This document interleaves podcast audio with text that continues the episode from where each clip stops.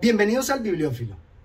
Es normal que un autor que encuentra el éxito se aferre a los mismos métodos y trate de continuar con esas fórmulas exitosas. Sin embargo, aferrarse a esas fórmulas también puede jugarle en contra y acarrearle el fracaso. Pero hoy se repetía la historia. Un estañol expulsaba a los Puig de su palacio. Hugo vio a Bernat sorber por la nariz en un par de ocasiones y después llevarse una mano a los ojos. Esta es la segunda parte de la novela de La Catedral de la Mar. E incluso aquí vemos que trabaja con los mismos nombres. Y es normal, en unas familias los mismos nombres suelen repetirse. Sin embargo, aquí no trabajó no solamente con los mismos nombres, sino con una historia similar. Se trata de Los herederos de la tierra de Idelfonso Falcones.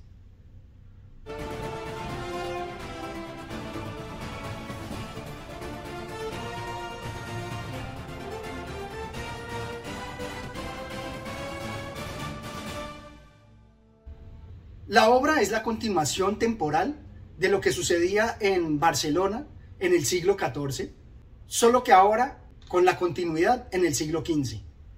Eso es bueno porque nos da la continuidad de las historias acaecidas en la ciudad, pero la construcción de la historia a todas luces resulta equivalente.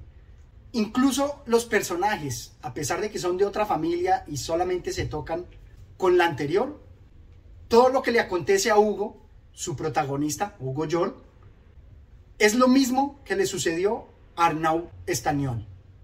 Incluso la equivalencia en adoptar los hermanos o los matrimonios son a todas luces equivalentes. Tenemos a una Regina, que es la antiheroína, con una función similar a la de Aledis.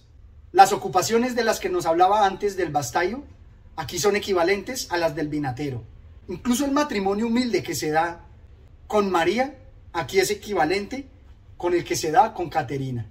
Incluso la unión Bernat-Merce es totalmente equivalente a la de Arnaud con Mar.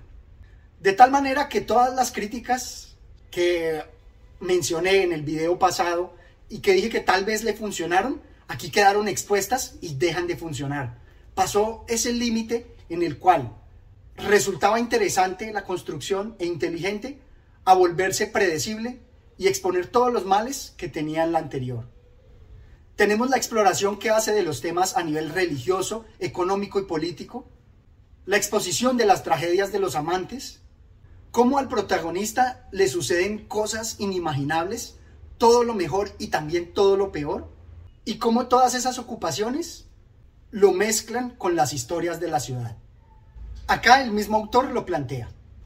La vida le sonreía a él, a un pordiosero imberbe, como lo había calificado hacía ya mucho el almirante de la Almada Real, con Roger Puig y la comitiva escuchando y asintiendo. Como les digo, el autor usa en muchos casos las mismas fórmulas, los mismos enredos para tratar de mantener la atención y contarnos de varias actividades y poder describir todas esas ocupaciones dentro de la Barcelona del siglo XV.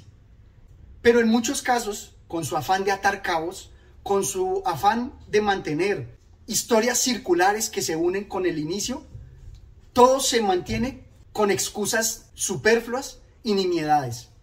Al autor le toca llegar al extremo de mantener un pequeño rencor, una acción que tal vez se pasa al olvido fácilmente, la conserva durante años para darle la razón de ser a las pasiones que envuelven a los protagonistas y así poder desenvolver su historia.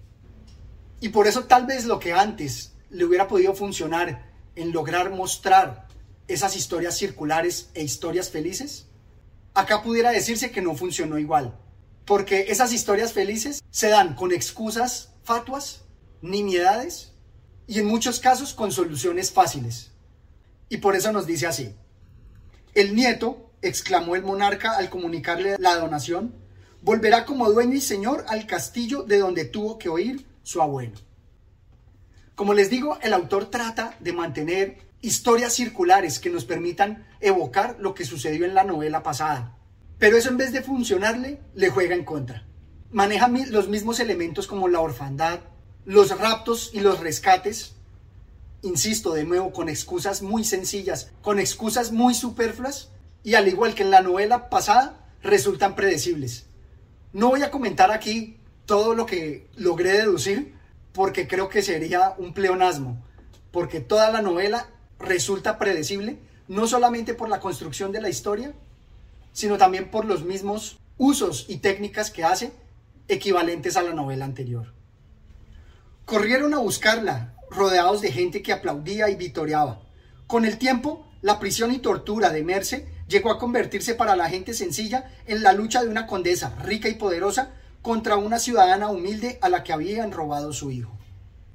Y es que en esta novela parece que lo único que hubiera hecho diferente es presentarnos a la madre de Arnau, a Francesca, con lo que debió hacer en la novela pasada, como si le hubieran hecho la crítica y en esta quisiera redimirse.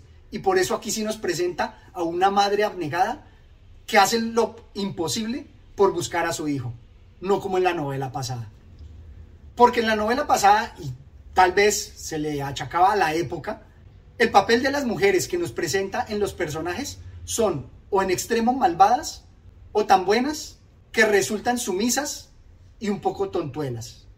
Aquí resultan igual, con excepción de Merce, y únicamente por la lucha que hace por su hijo.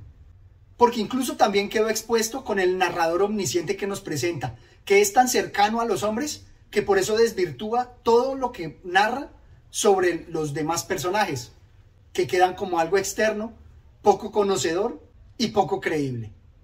Luego el narrador tampoco es el apropiado. Lo que sí me pareció interesante fue la referencia al corsario que pudiera arrastrarse en el corsario de Emilio Salgari o en el pirata de Sir Walter Scott, donde nos presenta a un noble o a un personaje virtuoso que se ve abocado a la piratería. Eso resulta interesante. O también algunas reflexiones con respecto a la servidumbre, la esclavitud e incluso con Dios. El siervo está atado a la tierra, no puede abandonarla salvo que su señor le venda la libertad.